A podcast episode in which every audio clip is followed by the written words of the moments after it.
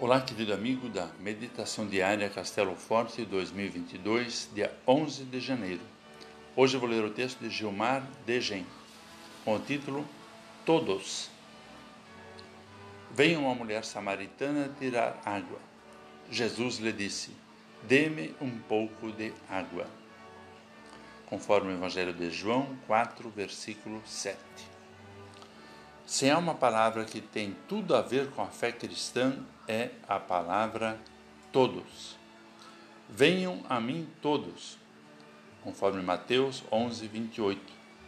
Deus deseja que todos sejam salvos. 1 Timóteo 2, 4. Preguem o Evangelho a toda criatura. Marcos 16, 15.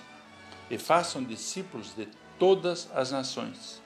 Mateus 28, 19. Essa palavra está no lema da Igreja Evangélica Luterana do Brasil: Cristo para todos.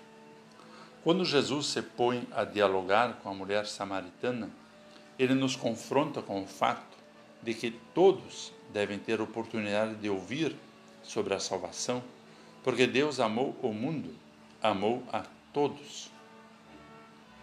Ao conversar lá, Jesus nos requisita aqui para que superemos barreiras, preconceitos e discriminações e ofereçamos generosamente o Evangelho e sua graça a todos. Na evangelização e no reino de Deus, não há lugar para pré-condenados. Não é função da igreja decidir a salvação de A ou B. Lá em Samaria, Jesus foi igreja para aquela mulher. Deixou a mulher se aproximar, acolheu, testemunhou, dissociou-se de costumes e culturas humanas que atrapalham a aproximação e a evangelização. Aqueceu o coração dela e lhe ofereceu a água da vida. Diferente dos fariseus, que consideravam os samaritanos indignos de receber a palavra.